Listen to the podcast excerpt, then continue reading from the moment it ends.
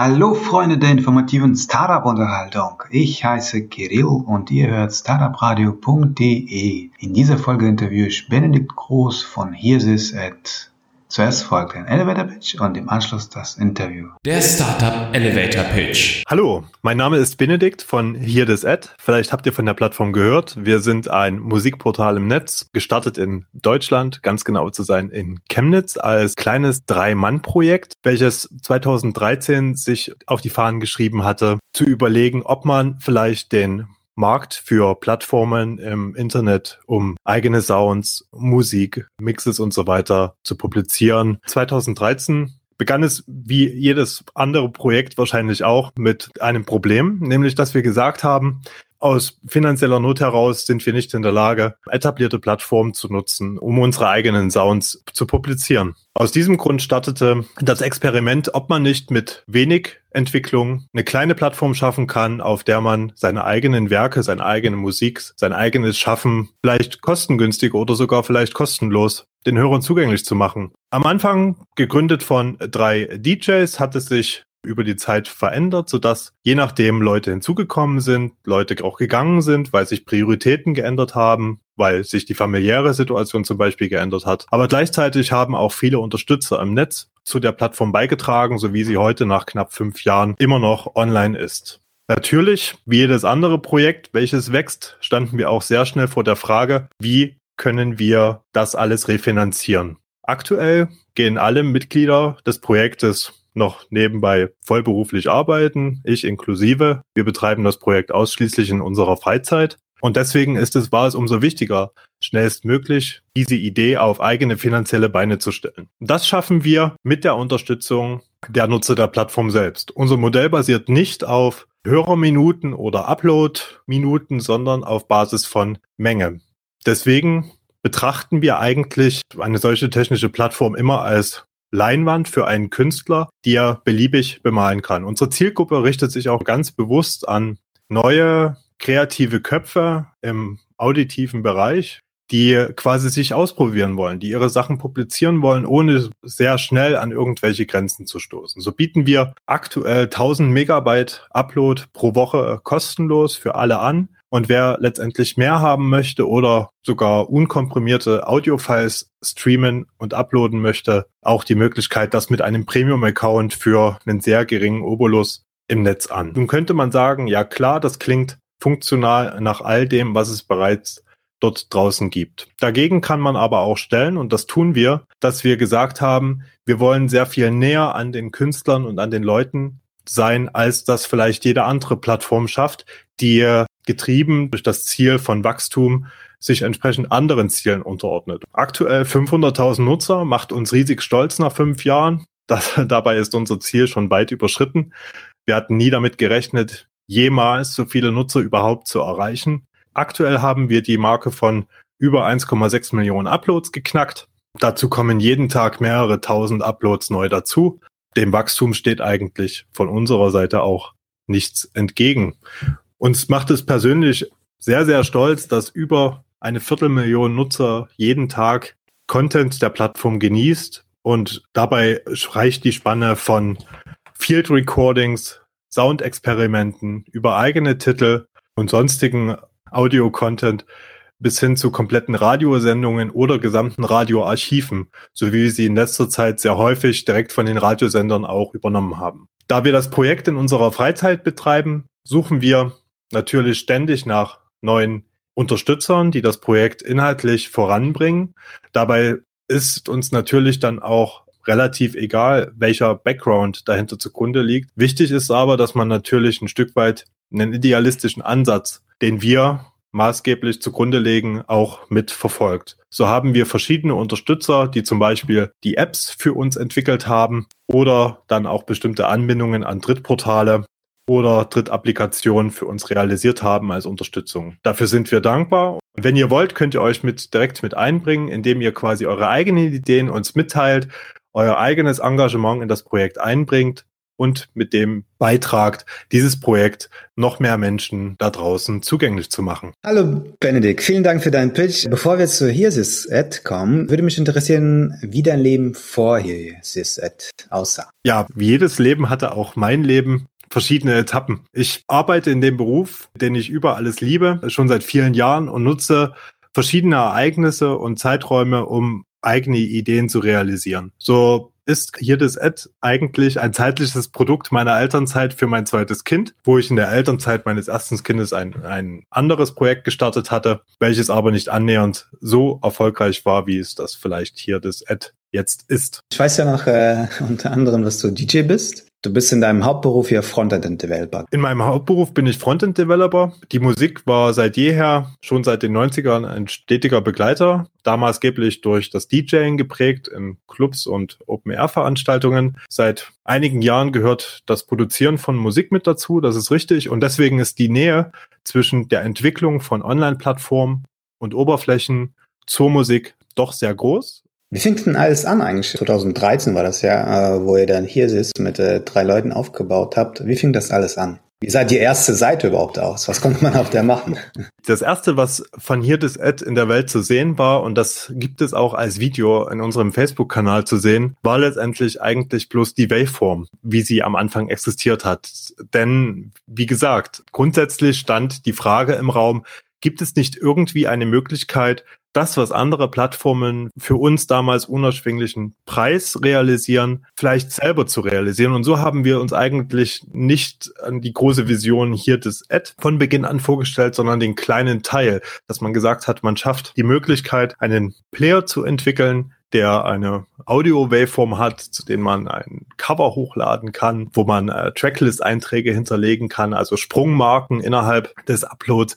Und damit begann es eigentlich. So hat sich quasi das Projekt Stück für Stück entwickelt, vom Player zur Seite bis hin zu den verschiedenen Elementen, die das Portal heute immer noch hat. Viele Dinge sind auch dann wieder ganz schnell rausgeflogen. Das erste, was die Welt wirklich gesehen hat, war ein Player, also nur mit einer Waveform und einem Play-Button. Mehr war es in dem Moment nicht. Und auf welche Herausforderungen seid ihr denn dabei eigentlich gestoßen? Die größte Herausforderung, auf die wir gestoßen sind, war in der Tat, es zur damaligen Zeit den unheimlich vielen Endgeräten zugänglich zu machen. Damals 2013 war die Standardisierung von Audio-Content im Netz noch nicht sonderlich weit fortgeschritten. Es gab noch eine sehr große Zielgruppe, die Flash und sonstige proprietäre Techniken nutzen musste, um Multimedia-Inhalte abzuspielen. Und allein diese Vielfältigkeit in der Art der Endgeräte mit dem Anspruch, natürlich auch die neuen Märkte, damals neuen Märkte, das Neuland äh, bedienen zu können, waren natürlich auch da. Und das macht es umso schwieriger und umso größer die Herausforderung, all das zu realisieren. Dazu kam natürlich dann noch, als wir nach einem Vierteljahr schon eine sehr große Akzeptanz erzielt hatten, das äh, mediale Feedback entsprechend sehr groß war, dass wir einen Hosting-Partner finden mussten, der allein die Masse an Inhalten und die Performance auf die Schiene bringen musste, um auch die Inhalte dann zu den jeweiligen Leuten zu bringen. Da wir selber vorher gar keine Erfahrung mit diesem Bereich hatten und auch keinen kein Support ähm, aus dieser Richtung erwartet haben und auch nie eingefordert haben, haben wir uns das alles Learning by Doing selber beigebracht. Das natürlich teilweise nach dem Prinzip Try and Error. Das haben wir Gott sei Dank dann recht schnell sein lassen. Am Anfang waren das so die zwei größten Schwierigkeiten. Also Menge an Zielgeräten und natürlich den entsprechenden Hosting-Partner, um auch die Inhalte dann zu transportieren und zu speichern. Apropos Technik, äh, wie sieht denn die aktuelle technische Infrastruktur von Hiesis aus? Wir haben mit einem deutschen Hosting-Partner einen sehr guten Dienstleister gefunden, der super stabil uns mit Internet und Speicher versorgt, sodass wir, egal was perspektivisch auf, auf uns zukommt, gut gerüstet sind für alles, was euch da draußen so einfällt. Wir betreiben das grundsätzlich als Root-Server. Root-Server sind quasi eigene Maschinen, auf denen wir dann die Daten direkt speichern, sodass wir uns eigentlich auch nicht von großen Cloud-Anbietern dort abhängig machen wollten. Es hängt zum einen mit der finanziellen Situation zusammen und zum anderen natürlich mit dem äh, Gedanken Do It Yourself, dass wir auch hier der Meinung sind, dass wir durch eigene technische Entwicklungen uns ein ähnliches hochverfügbares Konzept aufbauen können, welches den Anforderungen einer Hosting- oder einer Musikhosting-Plattform auch gerecht werden kann. Respekt dafür. Wer schon mal sich mit Servern auseinandergesetzt hat, weiß, dass es durchaus nicht so einfach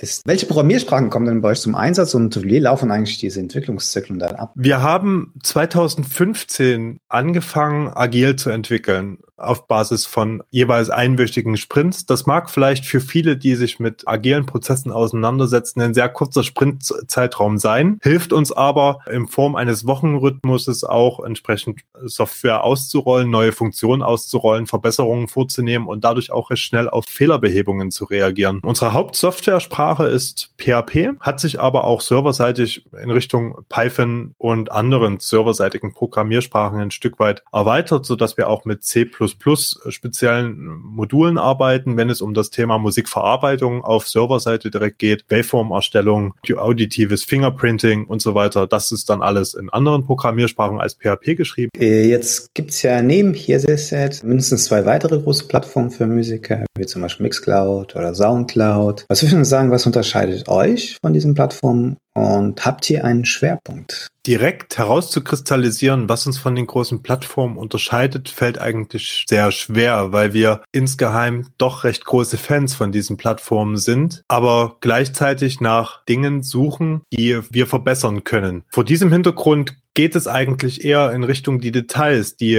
uns von anderen Plattformen abhebt. So sind es funktionale Elemente, die wir in der einen Plattform lieben und in der anderen vermissen und umgedreht und versuchen genau das in unserer Plattform zusammenzuführen. Das sind zum Beispiel bestimmte Funktionen wie die Gruppen, wie Podcast-Elemente, die Podcast-Steuerung, die mittlerweile auch viele Radiosender und Podcaster sehr stark nutzen und schätzen, ein wichtiger Aspekt von unserer Plattform. So gehört zum Beispiel auch für Sound-Enthusiasten das Lossless Streaming als alleiniger Anbieter bei uns dazu, welches ähm, nur eher andere kleinere Plattformen im Netz so noch bieten, aber nicht die großen genannten zwei. Eigene, die Wahl der eigenen Bitrate. Das, es handelt sich wirklich hier um Detailfunktionen, die letztendlich das bereits Bekannte verbessern aus unserer Sicht. Und gleichzeitig sind wir natürlich auch recht frei, mit neuen Elementen zu experimentieren, dass wir sagen, wir probieren einfach Dinge aus, die uns wichtig erscheinen, die uns äh, sinnhaft erscheinen rein, diskutieren das auch dann aktiv mit den Nutzern und lassen auch den Nutzern sehr viel Spielraum bei der Bewertung dieser Elemente. Deswegen sehen wir auch zu, dass wenn wir eine Funktion implementieren, sie nicht wochenlang äh, im stillen Kämmerlein entwickeln und dann die Erfahrung machen, dass es eigentlich nicht sehr sinnvoll war, was wir getan haben, sondern wir gehen eher den Weg, dass wir sehr schnell mit äh, kleinen Funktionsbausteinen auf unsere Nutzer zugehen, das über die sozialen Medien dann auch ähm, direkt diskutieren lassen, im Anschluss daran Änderungen vornehmen und das und eine bestimmte Funktion wachsen lassen. Ein aktuelles Beispiel sind die Reactions, die wir eingeführt haben. Wir haben festgestellt, dass die alleinige Kommentarfunktion, in der die Benutzer meistens nur gefällt mir eingetragen haben oder wow oder super oder sonstige kurze Statements hinterlegt haben, eigentlich ungeeignet sind, um eine Reaktion äh, auszulösen. Und deswegen haben wir uns ein Stück weit Reactions oder die Reactions von Facebook uns angesehen und haben überlegt, okay, macht es denn nicht Sinn, genau diese Reaktionen auch auf eine Timeline, also auf, die, auf den Track oder den Upload selbst zu legen. Und das funktioniert super. Wir haben zum Beispiel, was allein diesen Bereich angeht, eine Steigerung von 300 äh, Reaktionen auf das Gesamtportal gesehen im Vergleich zu bisher oder bis zu den vergangenen Likes, äh, Reshares oder Kommentaren. Und das sind und das sind so die kleinen USPs, die hier das Ad zu dem machen, was hier das Ad sein will. Zusammenfassend kann man also sagen, äh, man bekommt bei euch das Beste aus den vorher genannten Musikplattformen. das hoffen wir, ja. Das, ja. das ist Benedikt, in einem anderen Interview, das du mal gegeben hast, hast du erwähnt, dass ihr Investmentangebote ausschlägt. Warum das? Ist sehr untypisch. Dass wir Investmentangebote ausschlagen. Ich glaube, so hat er es nicht formuliert. Wir haben bloß uns entschieden, dass wir frei bleiben wollen in unserem Handeln. Dass wir auch nicht zwangsweise angewiesen sind auf Investmentgeber, dass wir immer uns die Freiheit genommen haben und auch nach wie vor nehmen, Entscheidungen zu treffen, die wir auch selber finanziell ähm, leisten können. Nun ist Finanzierung einer solchen Plattform natürlich immer etwas schwieriger, wenn wir davon leben müssten. Aber wie ich eingangs sagte, ist das zum Glück nicht so, sondern dass wir, uns geht es im, im primären Ansatz um die Kostendeckung. Das erreichen wir, darüber sind wir sehr froh. Und alles, was letztendlich da noch on top kommt, investieren wir maßgeblich zurück in die Plattform und nutzen dieses Kapital, um auch dann, wie, wie ich schon sagte, Apps entwickeln zu lassen, mehrere, Mehrsprachigkeit anbieten zu können oder sonstige, sonstige Themen. Deswegen sehen wir auch ein Investment von außen, ein Venture Capital all, auch nicht als notwendig an und eher schädlich, weil natürlich der Investmentgeber auch ein Stück weit etwas dafür einfordert, sei es eine entsprechende Beteiligung oder Mitspracherecht und so weiter. Und das wollen wir einfach nicht. Schließt ihr das auch für die nahe Zukunft, also eins bis drei Jahre aus? Oder ist es ein Gedanke, wo ihr sagt, ja, vielleicht erreichen wir bald irgendeinen Punkt, wo wir sagen, jetzt macht es vielleicht Sinn, externes Geld aufzunehmen? Also es gibt zwei, zwei Faktoren, die mir vorschweben, weswegen es ähm, sinnvoll wäre. Aber diese zwei Faktoren sind nicht in unmittelbarer Nähe, also auch nicht in diesen genannten ein bis drei Jahren. Deswegen ist es für mich jetzt aktuell auch kein Thema, mit solchen Gedanken zu spielen. Magst du die zwei Faktoren nennen, kurz nennen? Heute noch nicht. Wie viele Prozent eurer Nutzer sind denn aktuell Premium-Nutzer oder nutzen Premium-Features? Bei der Anzahl der Nutzer muss man natürlich unterscheiden zwischen den Benutzern, die die Plattform als Hörer nutzen und die, die sie als Künstler nutzen. Und von den Künstlern ist es doch ein recht sehr großer Prozentanteil, weil die Schwelle oder die Hürde bis zu einem kostenpflichtigen Angebot nicht sonderlich hoch ist. In anderen Plattformen haben wir oft erlebt, dass sich dann ein Benutzer verschiedene Accounts angelegt hat, um einfach das Limit, welches die Plattform ihm gesetzt hat, auszutricksen. Und das erleben wir zum Beispiel bei uns seltener oder gar nicht. Und auch ähm, sind wir mit speziellen Angeboten auf äh, bestimmte Nutzer zuzugehen. Also wenn wir zum Beispiel ein Studentenradio haben, welches natürlich keinen finanziellen Background hat, dann äh, bieten wir diesen Leuten gern in Form einer Unterstützung einen Premium-Account an. Gleichzeitig erleben wir aber auch genau den Gegenfall, dass bestimmte Labels, die bei uns ihre äh, Sachen hosten, dann sehr gerne zum Beispiel auch jeden Künstler mit einem kostenpflichtigen Premium-Account ausstatten, um zum einen uns zu unterstützen, wofür wir sehr dankbar sind, und zum anderen, weil einfach die Kostenstruktur sehr angenehm für die meisten zumindest erschwinglich ist. Und damit man so eine kurze Vorstellung hat, äh, also wie viel Prozent wären das dann? Also einstellig, zweistellig, oben, unten?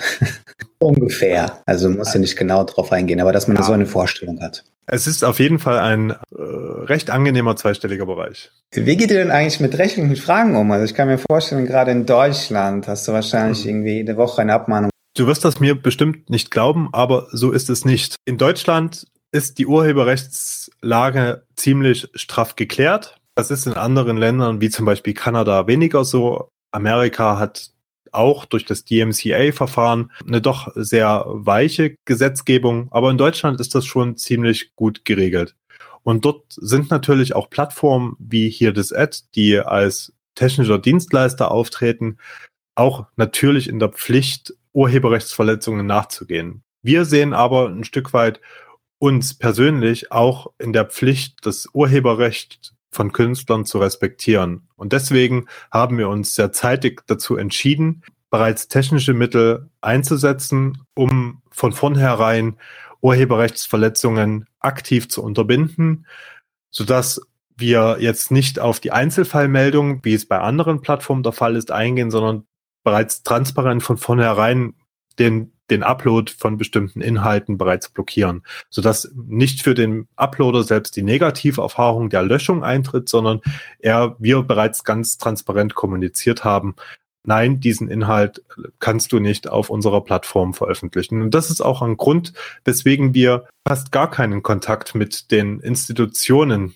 des Urheberrechts im Netz zu tun haben. Das freut uns, weil es natürlich unser Leben auch sehr viel angenehmer gestaltet.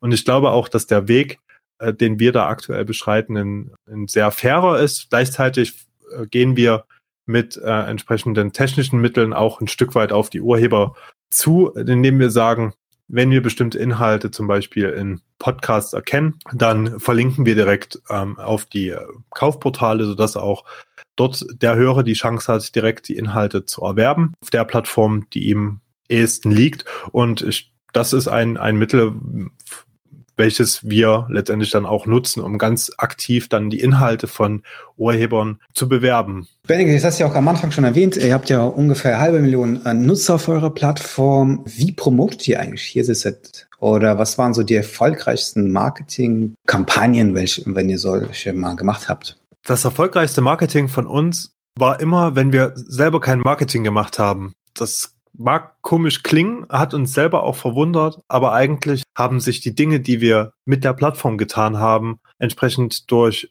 virales Marketing der Nutzer selber so weit verbreitet, dass wir eigentlich nichts hätten besser, besser machen können. Bestes Marketing ist für uns immer, wenn andere Leute uns empfehlen, weil wir gar nicht die Tiefe in die einzelnen musikalischen Netzwerke erreichen können, sondern eher dann die Empfehlungen der Nutzer oder der Leute, die uns kennen und uns mögen, das beste Marketing sind, was, was man sich eigentlich wünschen kann. Und das geschieht sehr häufig. Magst du uns so einen kurzen Ausblick vielleicht geben? Welche Features können wir denn in so in den nächsten Monaten erwarten?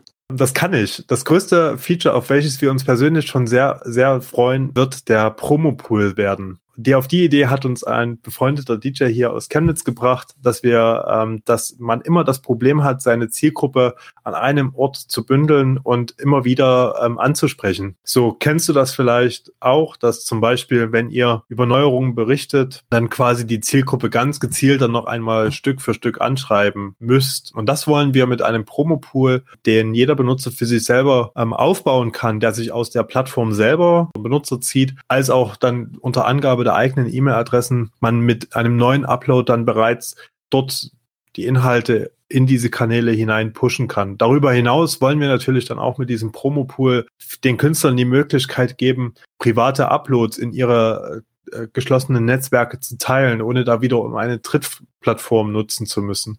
Also das ist ein Thema, welches wir aktuell angegangen sind, stecken da noch mitten in der Konzeption, um das auch wirklich rund zu schleifen und dann geht es an die Entwicklung. Aber das kommt definitiv dieses Jahr noch. Noch vor Weihnachten und zu Weihnachten haben wir noch was ganz Spezielles vor, dass wir ein Stück weit auf, auf eines der größten Probleme unserer Nutzer zugehen, nämlich, dass wir, dass wir die Reichweite des jeweiligen Uploads noch steigern können. Denn aktuell ist es mit auch 500.000 Nutzern natürlich nicht vergleichbar zu anderen Plattformen, die sehr, sehr viel mehr haben. Und da sind wir gerade auch in, in Gesprächen und in Diskussionen mit, mit anderen Partnern, um dann quasi auch den Inhalten auf sehr viel größeren Zielgruppe zugänglich zu machen. Aber wir hoffen, dass es klappt. Das sind auf jeden Fall so die zwei wichtigsten Meilensteine, die wir jetzt in naher Zukunft erreichen wollen. Dazwischen wird es natürlich viele, viele kleine Funktionen und Verbesserungen geben. Wie gesagt, in einem wöchentlichen Kontext könnt ihr da Dinge von uns erwarten.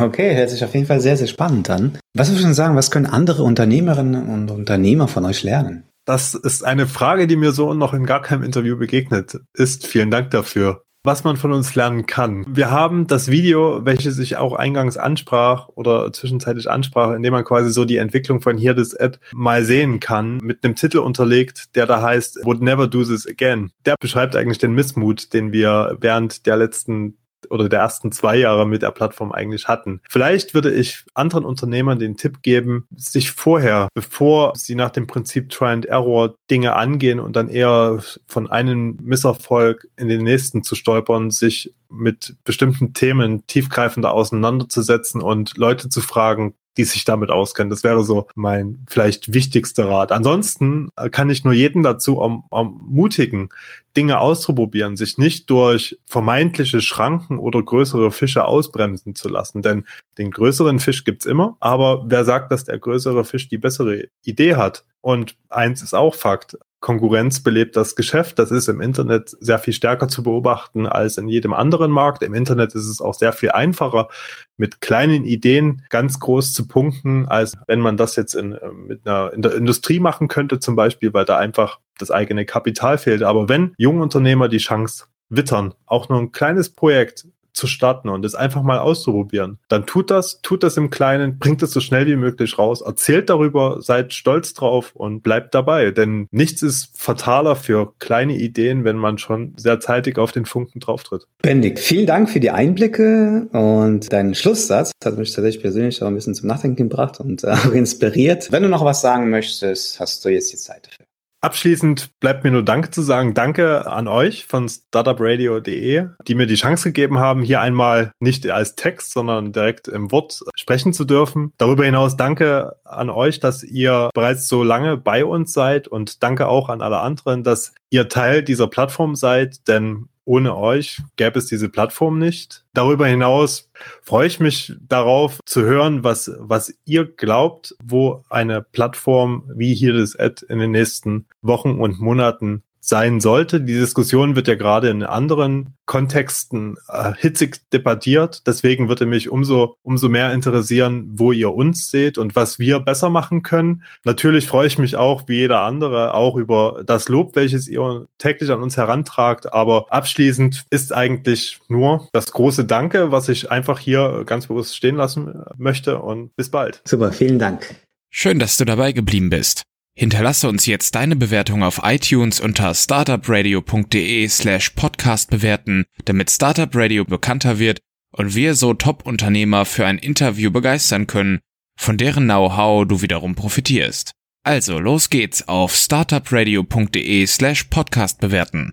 Weitere Interviews mit den Gründern und Investoren findest du auf startupradio.de.